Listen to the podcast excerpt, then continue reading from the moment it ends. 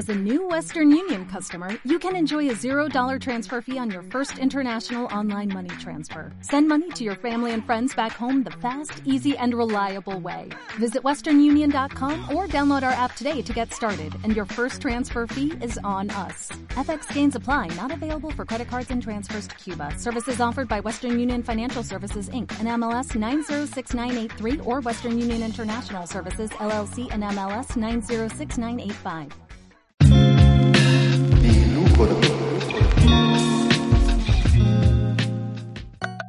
Pétalo, el programa más sensible de la radiodifusión chilena. Conduce Florerito de Mesa, solo por la radio que dura.cl.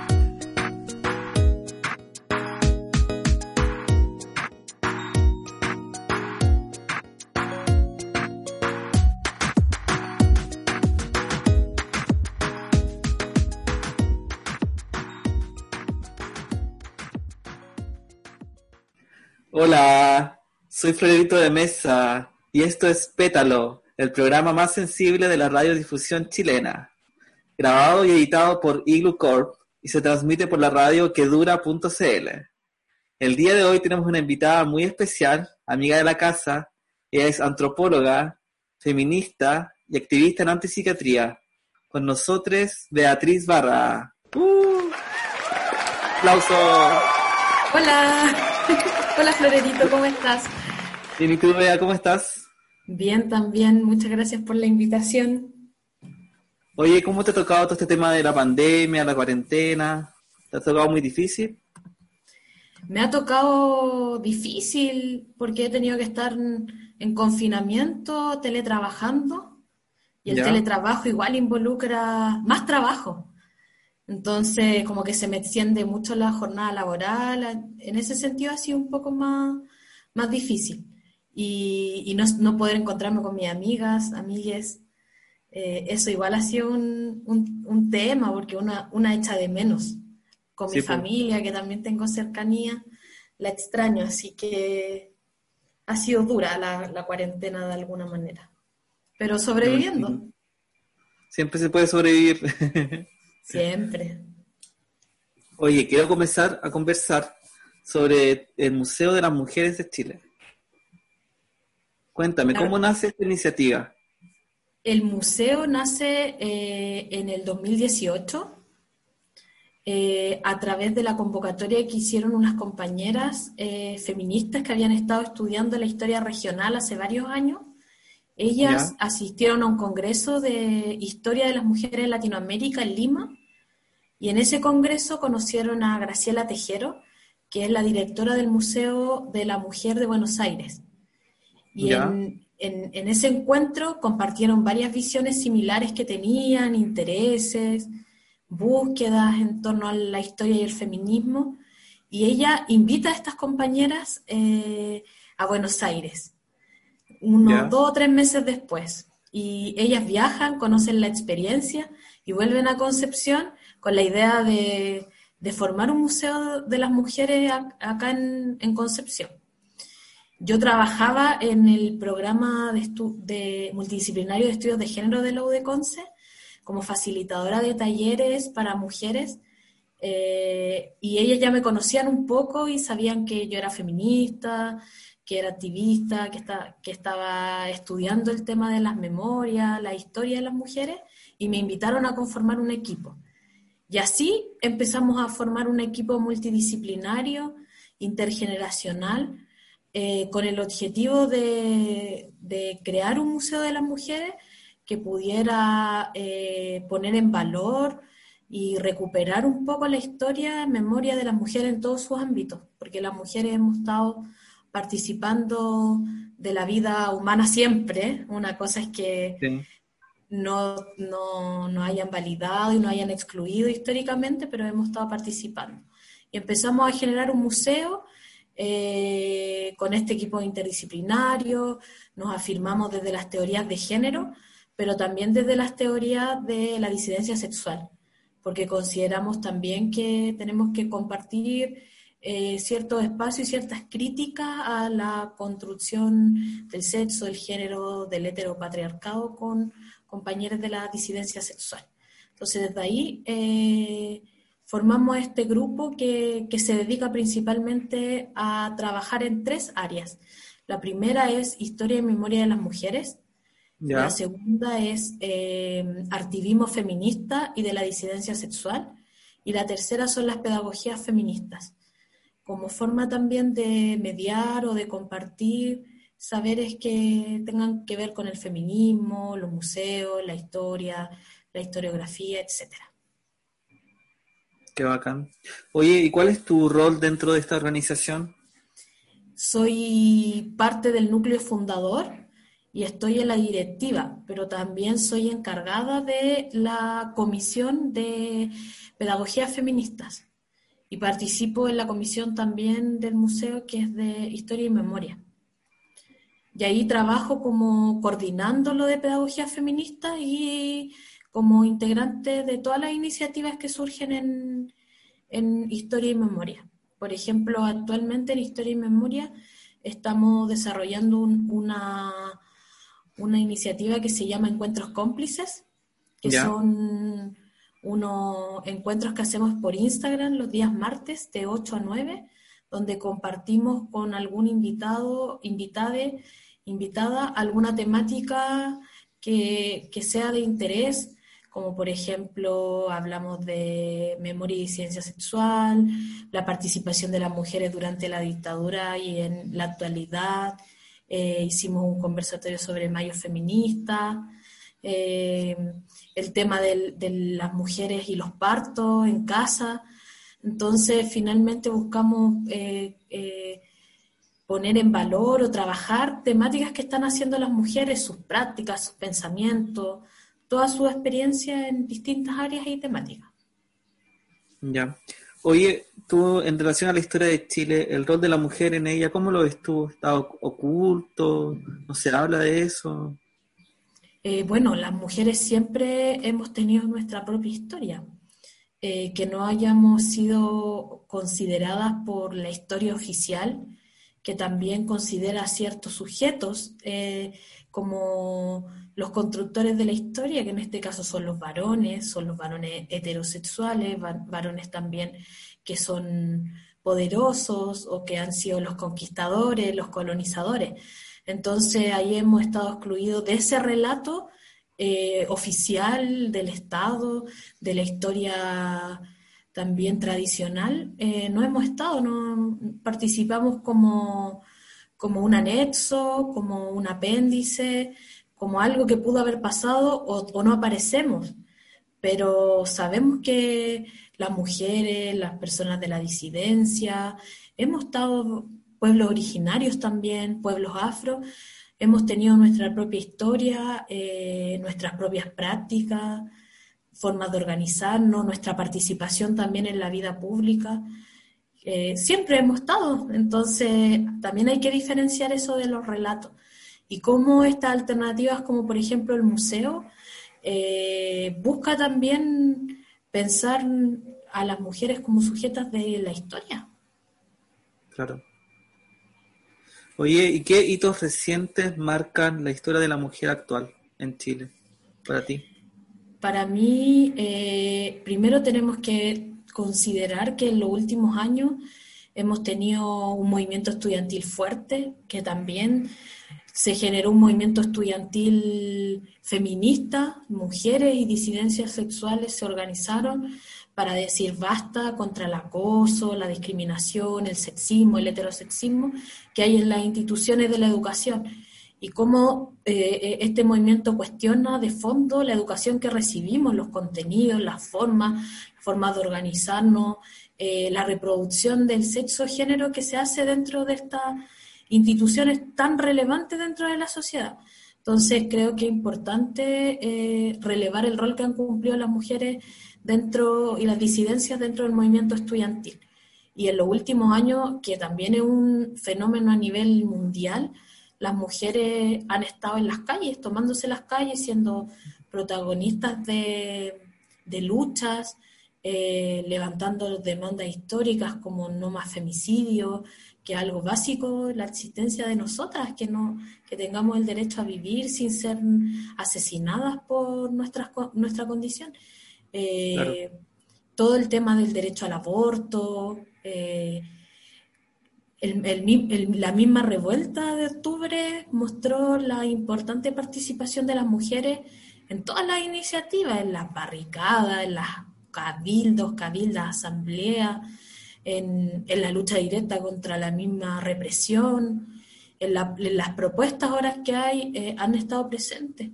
En Chile vivimos también un hito bien importante que fue la performance de las tesis, Un violador en tu camino, que congregó a miles de mujeres.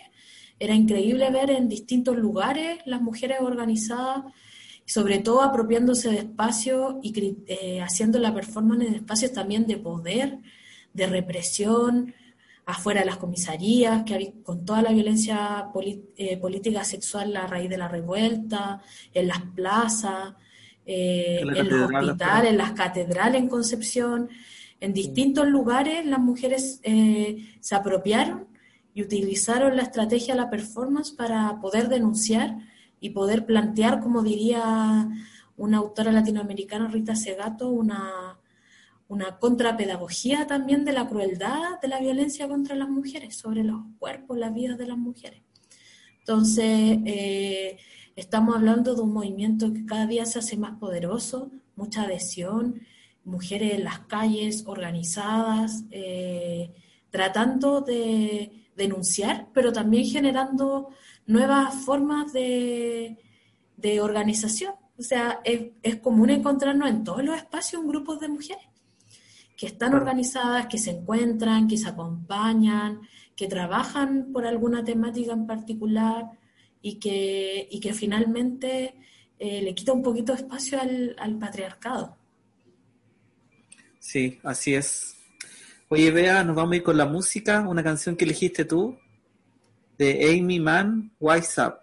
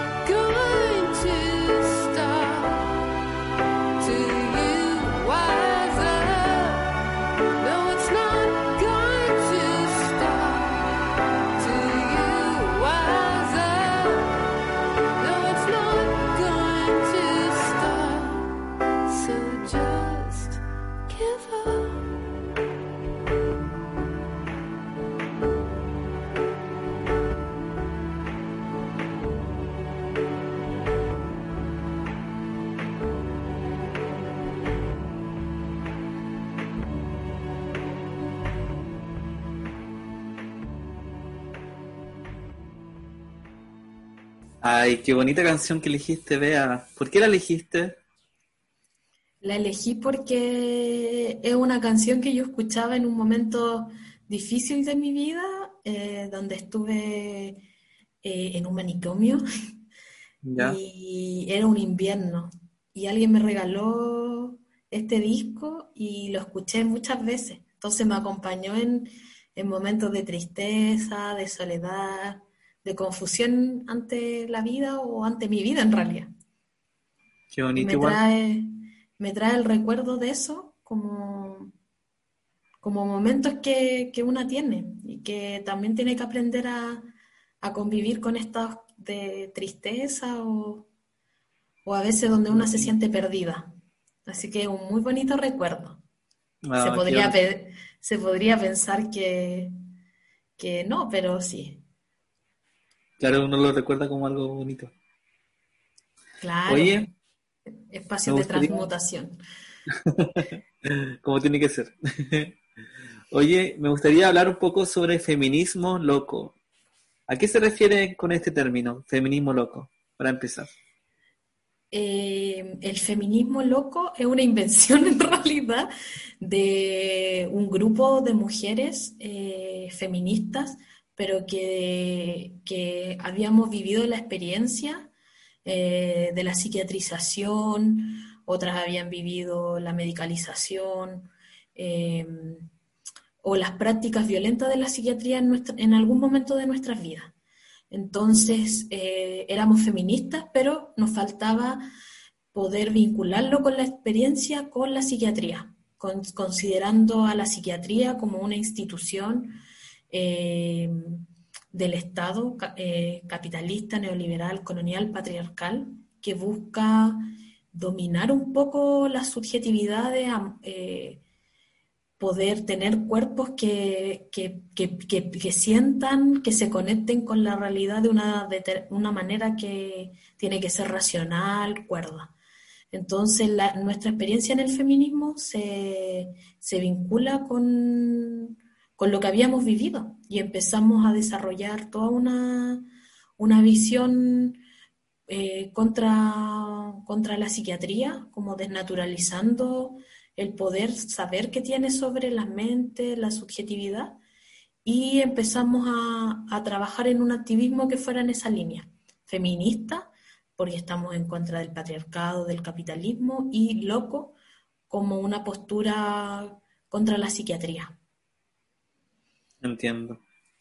Oye, y cuando se habla de el derecho a la locura, ¿a qué se refiere con esa el derecho a la locura se refiere con el derecho a la, existencia, a nuestra existencia dentro de, lo que se ha considerado locura, el derecho a, ser quienes somos eh, y que no somos personas extrañas, que no debemos ser excluidas, que tenemos derecho a que se considere nuestra voz, nuestro modo que, de habitar, de sentir, eh, sea algo que pueda tener cabida en esta sociedad, porque todo lo que no es cuerdo o lo que no es racional se margina, se castiga, se psiquiatriza, se medicaliza, se quiere excluir porque no, no, es, no es funcional o no es productivo para, para la sociedad. Entonces, el derecho a la locura es decir que porque somos personas y que y que podemos decidir por nosotros y nosotras y nosotros mismos. Eh, entonces, reivindicarnos desde ahí de una postura crítica, porque además de excluirnos, eh, en el, el, sistema lo que hace es que nos quita la voz. Son otros, otros los que deciden por, por la persona. Eh, como por ejemplo cuando, que el psiquiatra decide si te medicaliza, si no, el psiquiatra decide si te interna, tu familia también hacemos una crítica al rol que puede cumplir ciertas familias, eh, la familia también te obliga, el colegio, en tu trabajo te obligan, entonces el sistema toma decisiones por ti, te las impone. Y eso ha sido totalmente violento contra las personas locas, porque a las personas locas se les ha vulnerado sus derechos humanos, eh, desde el solo hecho no, no dejar eh, en paz esa existencia que no responde a la norma a la norma, que sería la norma cuerdista. Y aquí también eh, eh, hacemos un poco, el feminismo loco lo que tiene es que tiene una visión abierta, eh, o podríamos decir muchas transfeministas, ya que las identidades trans, las personas trans, han sido también patologizadas por la psiquiatría. Por lo tanto, ahí tenemos un cruce y un encuentro. Y, nosotras también hacemos esa crítica de que muchos compañeros han sido psiquiatrizados. De hecho, las mismas leyes también imponen que vean un psiquiatra, que tengan esos procedimientos eh, para poder optar algunos beneficios como supuestos derechos, pero sí, pero tenemos que cuestionar también eso, porque finalmente es una forma de patologizar eh, esas vidas, esa existencia, esos sentires. Claro. Oye, cuando se habla de orgullo loco, para ti, ¿a qué se refiere? El orgullo loco va eh, en una dinámica similar al, derecho a la locura.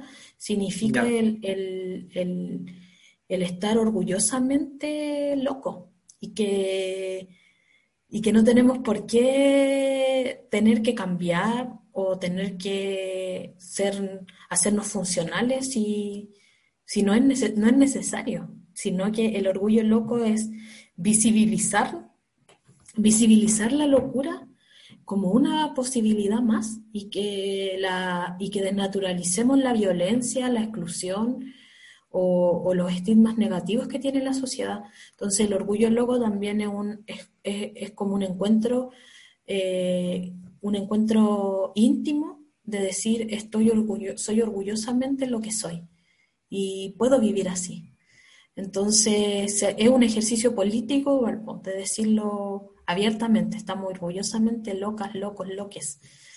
Y que es bastante complicado también, porque la sociedad, como tiene una visión de que, que, tenemos que estar bien, que tenemos esta idea de bienestar, de cuerdismo, de que todo tiene que ser lógico, eh, que hay que responder bien, que tenemos que estar bien que no podemos tener otras formas de contacto con las personas o con el entorno, con la naturaleza, no podemos tener otros tiempos, otros lenguajes, eh, eh, lo que finalmente estigmatiza eh, la locura.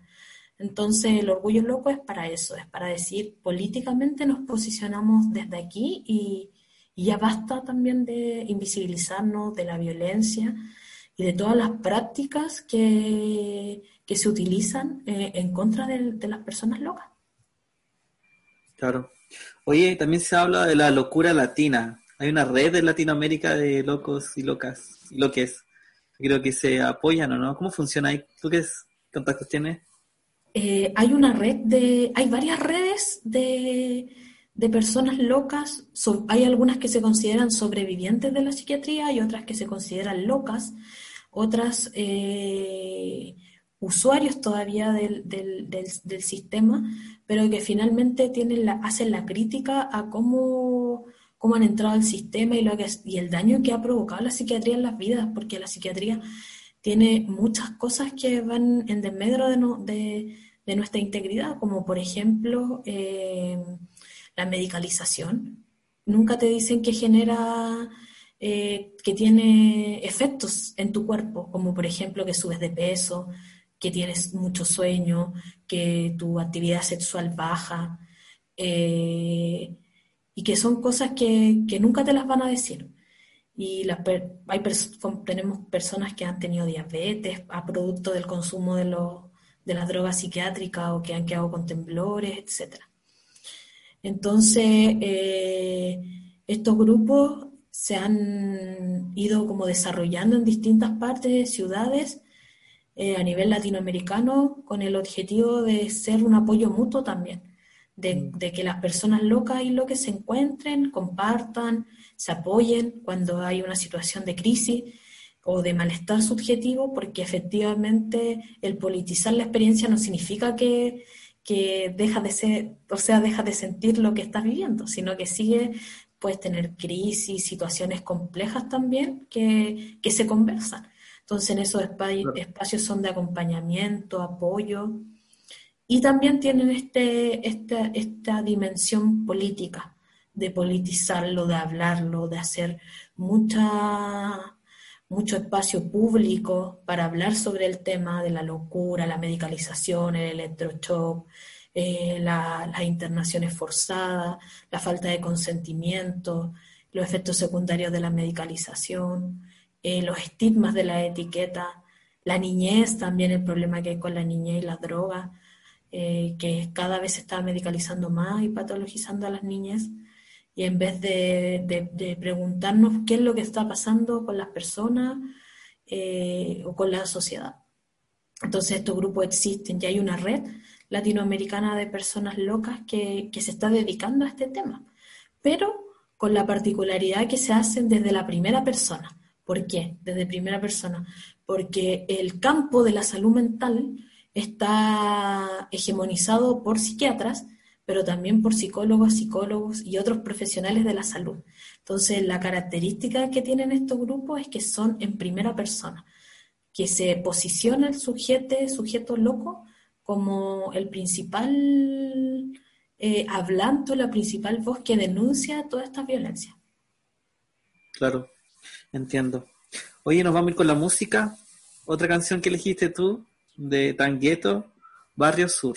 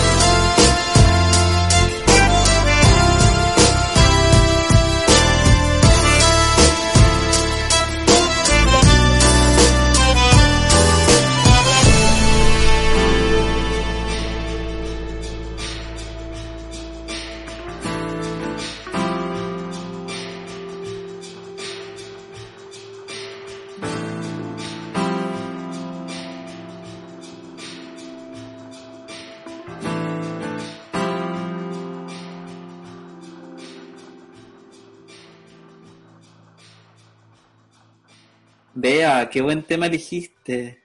Cuéntame, ¿por qué elegiste esta canción? Esta canción la elegí porque me recuerda a los viajes que, que hice en un momento. Ah, Cuando viajaba escuchaba esta canción. Entonces cada vez que la escucho es porque voy viajando, como que la asocio con eso. Y me, y me gusta, me, como que me trae tranquilidad. Te relaja Tan- igual, ¿o ¿no? Sí, me relaja, es una, es una canción, no sé, tan, tan bonita. Entonces siempre la escuchaba con mi audífono cuando iba viajando.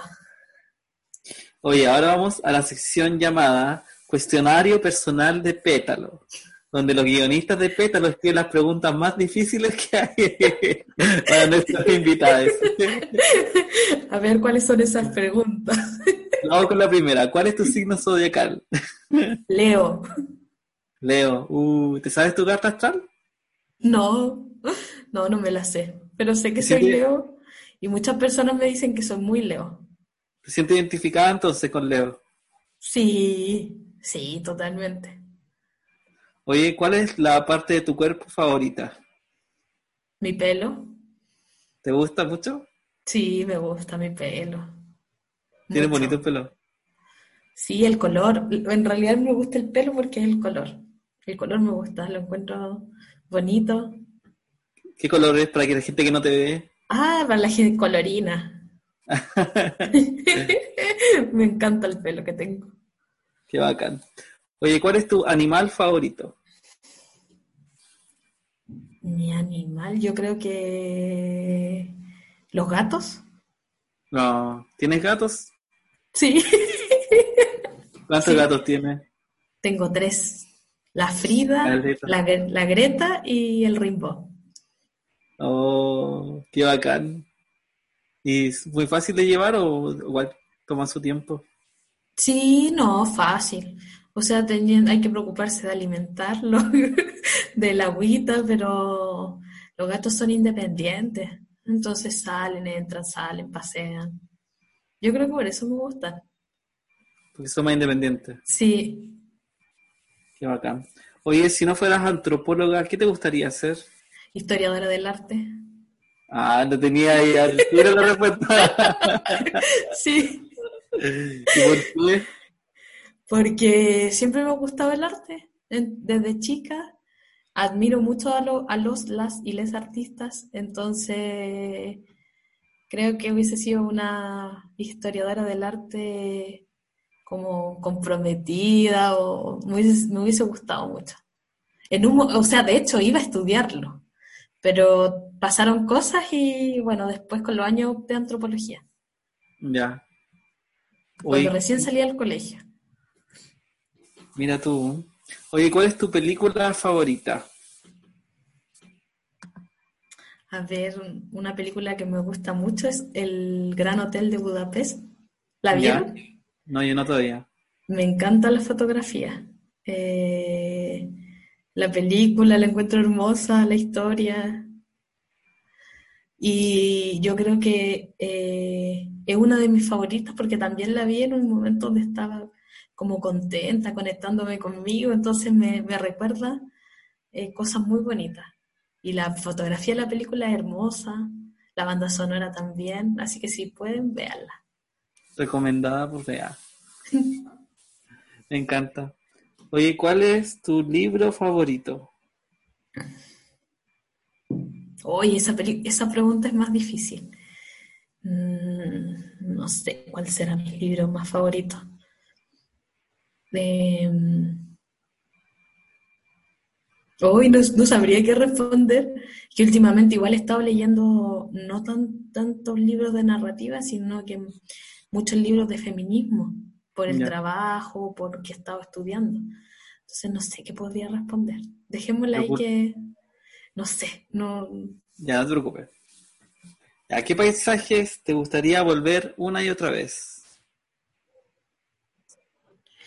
Em, a la montaña. ¿Alguna en específica? Estuve en una montaña una vez que, eh, ha sido la única vez que he estado en la montaña, eh, por la zona de San Fernando hacia la cordillera. Y creo Ya. que logré como una conexión con, con- con la tierra así que nunca más lo pude vivir. Entonces me gustaría volver a ese lugar. Bien a la cordillera, donde había agüita limpia, era hermoso. Qué bacán.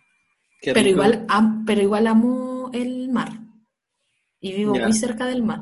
Pero esa, esa, es- eso que me pasó en esa cordillera fue, no sé, como una, algo demasiado loco. Qué bacán, qué rico. Oye, ¿y el mar en cualquier lado o en algún lugar específico te gusta más? No en cualquier lado.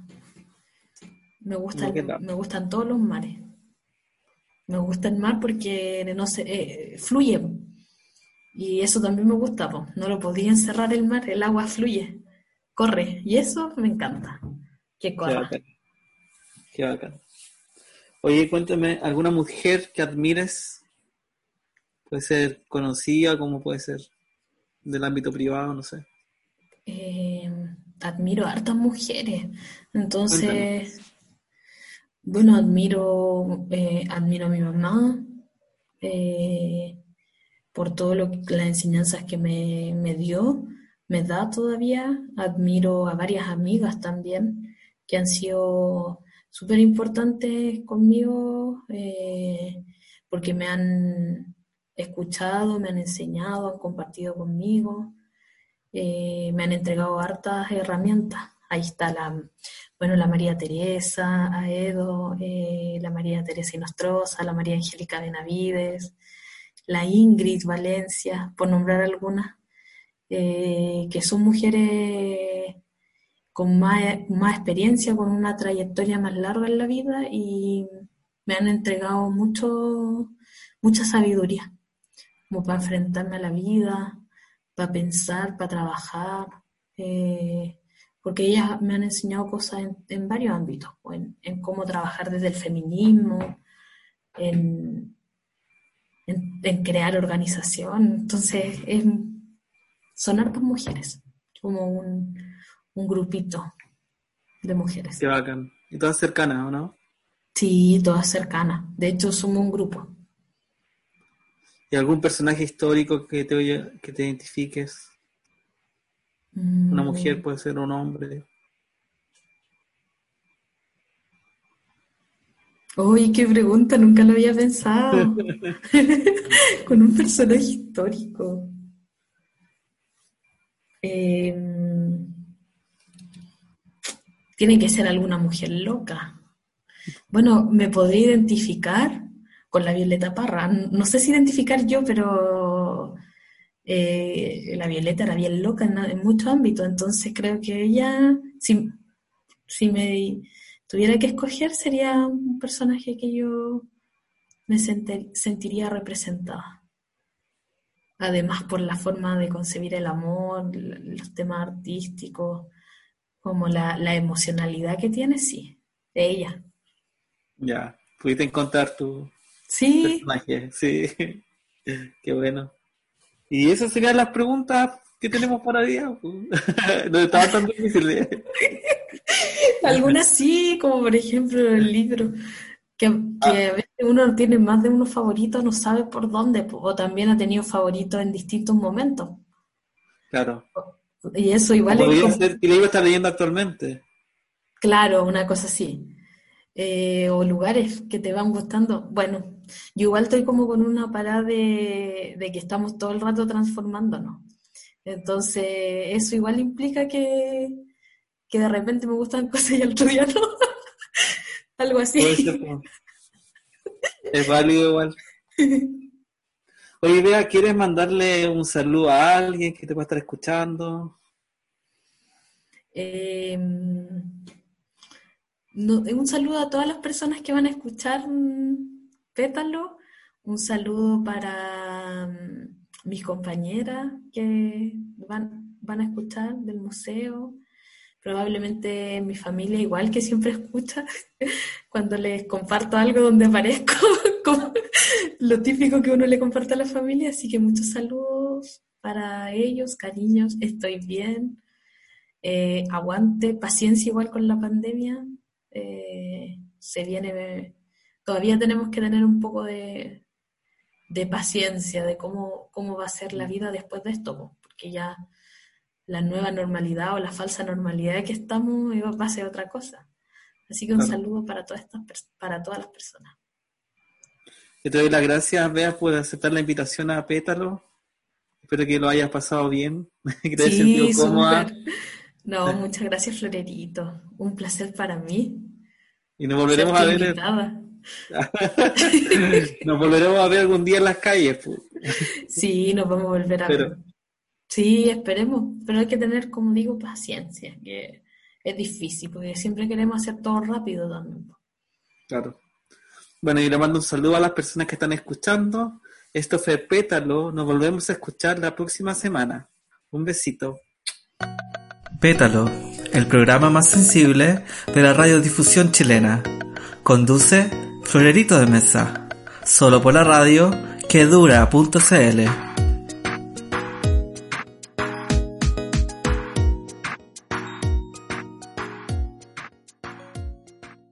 En Sherwin Williams somos tu compa, tu pana, tu socio, pero sobre todo somos tu aliado, con más de 6.000 representantes para atenderte en tu idioma y beneficios para contratistas que encontrarás en aliadopro.com. En Sherwin Williams somos el aliado del PRO.